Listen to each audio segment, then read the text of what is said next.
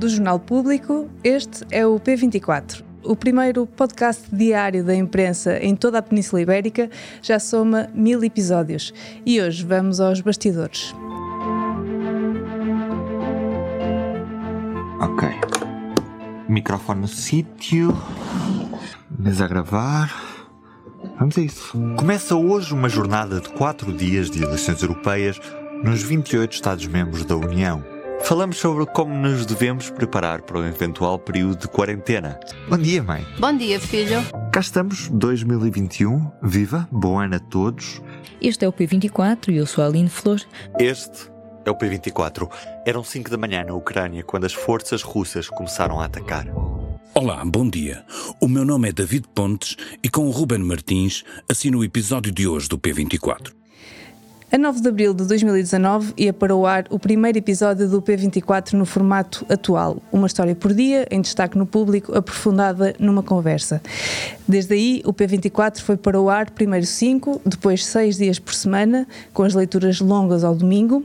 Passou por uma pandemia, por vários atos eleitorais internos e lá fora, por uma guerra, por secas, inundações, festivais, tudo contado pelas mesmas vozes. Hoje vou conversar com essas mesmas vozes. Ruben Martins, o grande responsável por estarmos aqui hoje e um dos anfitriões deste podcast, agora também comigo. Aline Flor, que acompanhou o Ruben a produzir o P24 nos últimos anos. E David Pontes, diretor do Público, que antes de abraçar o novo cargo tinha o ploro dos podcasts e foi também voz do P24. E continua a ser, de vez em quando. Neste P24 especial temos também gravação em vídeo. Passem pelo YouTube do jornal se quiserem espreitar a nossa conversa em estúdio. Bem-vindos ao P24, eu sou Inês Rocha. Vamos então começar. David, Ruben e Aline. Bem-vindos ao episódio 1000 deste P24. Hoje, no lugar de entrevistados, eu sei que preferiam estar no meu lugar, todos vocês, um, mas hoje temos um P24 sobre o P24 e vou querer saber tudo, desde os podres, tudo correu bem, tudo correu mal nos últimos tempos. Ruben, começo por ti o P24 começou contigo, foi impulsionado por ti. O que é que te deu para começar um podcast diário num jornal? Eu devia estar maluco na altura, certamente. Eu e o David Pontes que aceitou a ideia. Na altura já havia uma grande referência, que era o podcast do New York Times, o The Daily, e, e era uma referência naquilo que era o jornalismo em áudio de forma diária, e achámos que fazia sentido ter um formato desse género em Portugal. O nome P24 já existia dentro do jornal público, era uma marca uh, conhecida que, que já associado ao áudio, mas achámos que precisávamos de fazer uma espécie de reestruturação, que hoje em inglês chamamos de rebranding, e, e, a criação de, de, de, um novo conteúdo diferenciador que pudesse, em cerca de 10 minutos, contar um tema pela voz dos jornalistas do público, ou então pela voz de alguém que tivesse algo a acrescentar à, à atualidade diária. E esse foi o conceito base do P24, que foi antes de qualquer coisa que uma pessoa possa fazer de manhã, tem ali um episódio sempre disponível que lhe vai contar o melhor daquele, daquele tema do dia. E, e, essa premissa, eu acho que é uma premissa vencedora, de tal forma que hoje já são muitos os podcasts que seguem essa, esse modelo em Portugal e, e além fronteiras também.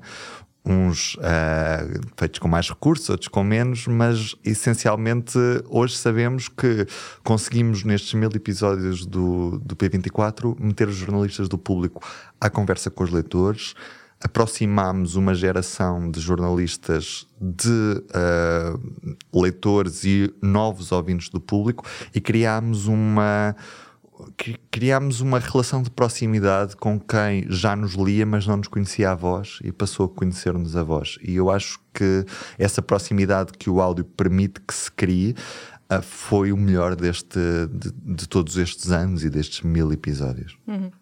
Aline, estavas também com o Ruben desde o início uh, e ajudaste a fazer o, o, P24 e outros podcasts do público.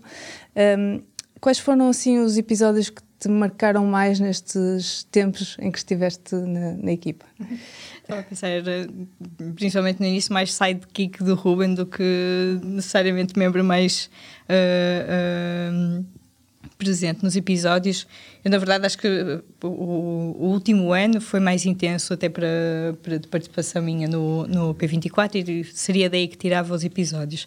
Acho que também é algo que o Rubens se calhar sente os, que, os episódios que, que se calhar nos dão mais uh, prazer fazer são aqueles que nós conseguimos fazer com um bocadinho mais de tempo e sonoplastia, não é? Tentar fazer reportagem, alguma coisa. Portanto, o que eu estava, assim, do que fui, do que fui ver, quer dizer, a, a reportagem que fiz na, na, nas ocupações de escolas e faculdades foi, foi interessante, portanto, foi diferente do, do formato normal, né? daquela entrevista a colegas, portanto, ir para a rua e, e gravar. Eu diria que esse foi um dos mais engraçados. Um, estava a pensar outro, na verdade, completamente diferente, mas que, que também foi, foi marcante porque nos surpreendeu também pelo, pelas audições, que foi a entrevista com, com o, o professor Carmo Gomes, uh, a propósito da, da Covid, ali no final do ano, né, quando já não estávamos tão preocupados com aquilo, e fazemos entrevista, e acho que Rubem Corrijo está ainda entre os mais ouvidos de, do ano, sim, sem dúvida, sem dúvida, ano. sem dúvida. Um, e, e não sei, acho que uh, não, não consigo identificar assim individuais, mas acho que aqueles que também acabam por ser uh, interessantes são porque o, o, P24 é um, um pronto, a atualidade está sempre a mudar, há muitos planos que nós fazemos que depois não, não, não correm bem. E há uma coisa que é péssima em termos de horários, mas na verdade é, é, é também uh, estimulante em termos jornalísticos, que é quando nós, às vezes, às 8 da noite, de repente percebemos que o episódio do dia seguinte já não serve e precisamos de outra coisa porque hum, algo aconteceu e, portanto, acho que quase todos aqueles em que nós depois fazemos madrugada dentro, quase, para editar, porque mudou alguma coisa, porque houve as uh, enchentes em Lisboa e de repente, no meio do feriado, tem uma editora com enxaqueca a falar comigo porque precisamos de um episódio diferente para o dia seguinte, portanto, acho que um, sim, acho e depois o, o, quem nos ouve se calhar uh, saberá quais são esses. certo. ok. Uh, David, antes de, de, chegares ao cargo de diretor, estavas mais envolvido aqui com a equipa dos podcasts e também foste voz do, deste P24, como estava a dizer. Portanto, tudo isto aconteceu com a tua orientação. Um, Porquê apostar num podcast diário? Porquê apostar eh, em podcasts num jornal que talvez não seria o investimento mais óbvio? Eu, eu, ontem, olá a todos e obrigado por estarem aí do outro lado. Eu ontem estava a ler um texto muito interessante, mais sobre imprensa escrita, e vou-me permitir citar a Katy Perry, uh, que é uma, uma, uma, cantora pop, e ela dizia, acho que o ano passado, eu vou tentar eh, dizer isto para, de, de, de uma forma que se calhar não é mais correta em termos de tradução, ela dizia: Um dos meus sons favoritos uh, de sempre é o som do, do crepitante da edição diária do jornal em papel. Ou seja, aquele som da gente, se calhar explicando melhor, o som de, das páginas a dobrarem, de nós a escrevermos uh, as palavras cruzadas. Ela contava isto como um dos maiores prazeres que tinha da vida. Ora, o que nós sabemos hoje em dia é que esse som, para muita gera, para uma geração completamente nova de leitores, já não faz sentido.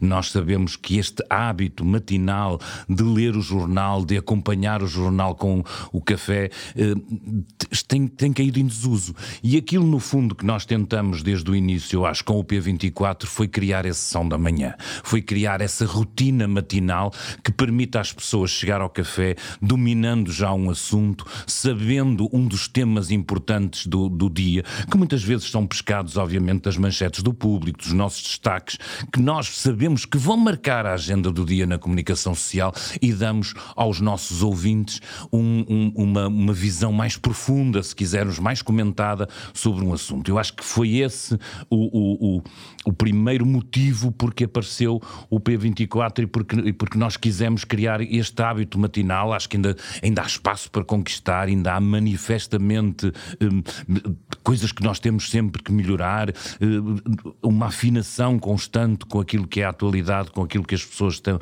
estão uh, uh, atentas ou que deverão estar atentas. Nós temos esta mania de nós jornalistas não esperarmos só aquilo que o público quer, mas aquilo que achamos que o público deve ter, e isso acho que fazemos também no P24. Há muitos assuntos que às vezes poderiam ser pop, mas nós vamos para, para trás daqueles que são de facto importantes. E eu acho que é isso que o, que o P24, e, é, e, e vale a pena sublinhar, quer o esforço do Ruben, da Aline e teu agora, que é esta coisa é diária. A gente tem todos os dias que escolher um tema, encontrá-lo, falar com gente, eh, eh, programar, editar, e, vai, e com todo o cuidado e quando temos tempo, obviamente, com, com, melhor, eh, com, melhor, com melhor som, com melhor registro do que aquilo que, que, que faz com que a gente improvise.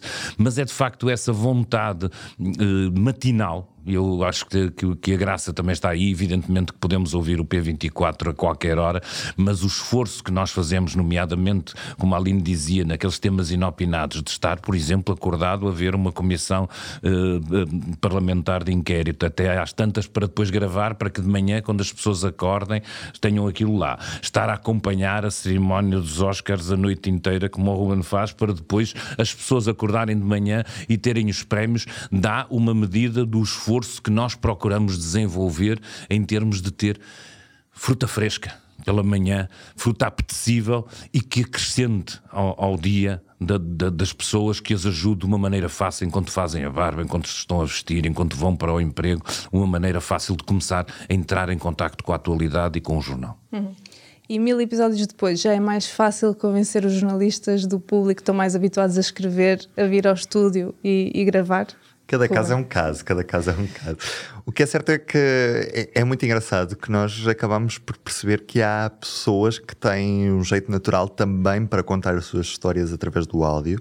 E, e às vezes é muito mais fácil explicar um tema que pode parecer muito complexo falando, falando sobre esse tema, em vez de perdermos 6 ou 7 mil caracteres em que às vezes pode ser mais complicado explicar a falar, falar tendemos sempre para, para conseguirmos ser mais descritivos e isso é uma ajuda muito grande também para percebermos esses temas complicados.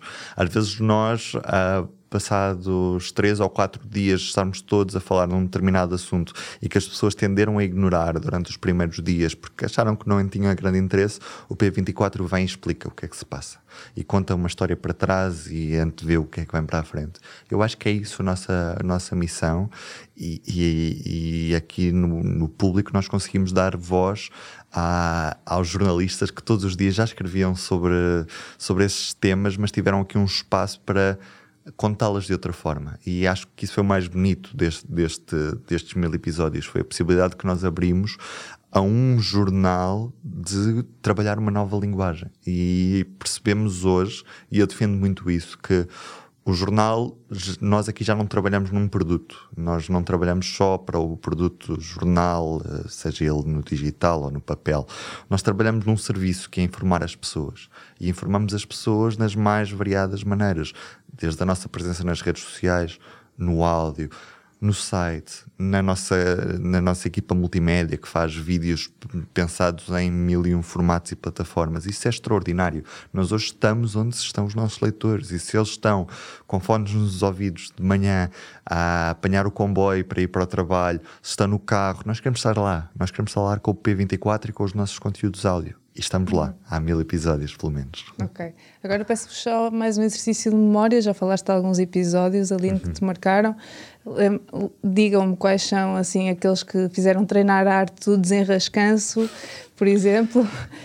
Eu tenho, eu tenho vários exemplos disso, às vezes também por maluquice minha, não é? De, de estar a trabalhar para conteúdos para o jornal em papel e para o digital, estar fora da redação, às vezes, porque tenho outros temas pelos quais me interesso e, e, ainda bem que o jornal me dá esse espaço e essa possibilidade de continuar a trabalhar nesses temas. E depois, ao final do dia, tinha sempre o compromisso com o P24. Então, depois de escrever, lá tinha de ir desenrascar um P24, quando às vezes não havia esse. Eu não gosto muito da expressão desenrascar, mas infelizmente às vezes tinha mesmo de ser, porque uh, a agenda nos causava surpresas de última hora, ou os jornalistas não estavam disponíveis à hora que era possível. Eu lembro, por exemplo, de uma vez que foi a Cimeira Ibérica, não foi? Ao, numa da. A, a, a antepenúltima Cimeira Ibérica, que foi entre o Rio, ao pé de Cáceres, em Espanha, e ainda tinha uma longa viagem até casa, até Lisboa, perto de Lisboa, onde moro, nessa noite, e a meio do caminho parei na área de serviço de Badajoz, vinha com mais um colega e gravámos ali mesmo uh, um P24 que depois editei quando cheguei a casa às três e tal da manhã para às seis e pouco da manhã estar nas plataformas. E acho que esse tipo de coisas, esse tipo de de jornalismo de jornalismo todo terreno não sei, preparou-nos imenso para para fazer tudo e mais alguma coisa, não é? Porque, imaginem, claro que foi o episódio mais incrível, claro, claro que não foi, claro que não tinha tanta qualidade de som como eu gostava que tivesse, ou tanto guião, tanta, tanta sonoplastia, mas nós tínhamos um compromisso com os ouvintes do P24, que era acontecesse o que acontecesse, às 7 da manhã podiam abrir o site do público, as suas plataformas de, de podcast e estava lá um episódio. E nós não falhámos esse compromisso uma única vez que fosse. Eu acho isso extraordinário, não é? Porque não é fácil. Um desafio diário, todos os dias. Não temos uma equipa grande. Uh, aliás, Claramente não. Cabe numa, nesta mesa. Cabe nesta mesa. E, e, e, e, isso é um desafio. Como é que se faz um produto deste todos os dias sem falhar? E eu acho que hoje a, a maior celebração que podemos fazer é nós não falhamos. Uhum. Isso é extraordinário. Aline, tens assim mais alguma memória deste género? Pois eu gastei o cartucho da entrevista a Andréa Cunha Freitas, mas não, não consigo esquecer dela com a luz apagada para gravar comigo no, no, no, no, no quarto, na sala dela, porque estava cheia de enxaqueca e, e ainda assim a fazer aquela entrevista. Penso que Uh, na altura da pandemia, acho que Era foi isso. o grande desafio, porque uh, o Ruben ainda conseguiu levar a mesa de mistura Sim. para casa e fazer uh, as gravações, mas eu, como acho que a Inês também fez, gravava as minhas coisas dentro do guarda-fatos, não é? Portanto, era, era, acho que todos tivemos essa, essa experiência de tentar uh, reproduzir o, o, o, o, que fazíamos aqui no jornal uh, em casa. É que a principal a transição, e Aline permite-me só que, que te interrompa, sim. foi o que aconteceu com a pandemia, que nós tivemos nos adaptar em numa questão de 3, 4 dias a uma nova realidade, que é como é que nós agora vamos conseguir manter um podcast diário não tendo um estúdio onde estamos todos os dias à, à conversa com pessoas. E é engraçado que isso depois acaba por nos provocar maus vícios até hoje, porque de certa forma facilitou-nos imensa gravação o facto de conseguimos assegurar gravações à distância com pessoas que não estão fisicamente perto de nós e isso é ótimo, mas ao mesmo tempo também permitiu que até hoje, se calhar, ah, eu gravo à distância, gravo a partir de casa e isso é uma coisa que ainda hoje se, se mantém. Infelizmente, nós não conseguimos gravar sempre presencialmente e pronto, isso é uma das principais ocorrências da pandemia, que, que, que das consequências da pandemia que ainda hoje continua. Uhum. Desculpa, então, Eu estava a pensar ainda por cima como tudo fica sempre às vezes tão uh, em cima da hora ou, ou, para o final do dia também sim é, é irresistível uh, uhum. fugir ao estúdio. Certo. Uh, para terminar, David, agora enquanto... Os meus episódios? Também não, quero terminar, um para terminar conta, este. Conta, ah, conta, conta, conta. Antes disso, então. Opa, não, eu acho que a minha primeira intervenção mais regular, dando voz no P24, foi com a, com a guerra da Ucrânia, que nos, nos bateu a todos forte. E isso, vai, comecei a gravar um pequenino registro que tinha muito de crónica emocional, acho que, que funcionou, mas que me obrigou, e a partir daí, quando, sempre que tinha esta obrigação diária, às vezes alguma ginástica. Lembro-me, por exemplo, de gravar num aeroporto, encostado a uma parede a tentar encontrar o menor sítio de silêncio para mandar um ou dois minutos de som para o Ruben. Lembro-me já na fase agora da, da, das gravações diárias da introdução, de, por exemplo, para ter um jantar que tinha, pá, tinha prometido que estava lá e tinha que gravar. Epá, o que foi-se prolongando até poder escrever e ter o texto pronto. Tentei ir à casa de banho, ver se era possível gravar. A casa de banho tinha música. Tentei, num restaurante tinha música. Vim cá para fora, na, na esplanada, e eles também tinham música. Eu fui lá dentro e pedi aos senhores do restaurante: vocês importam-se, pelo menos na esplanada, para baixar o som, a tirar. Eles foram impecáveis, tiraram. E por isso, quem passasse na esplanada via uma pessoa com um casaco por cima da cabeça a tentar gravar o, o, o, som. E essa é a ginástica que nós fazemos para que ele chegue com, melhor, com a melhor qualidade possível um, às pessoas.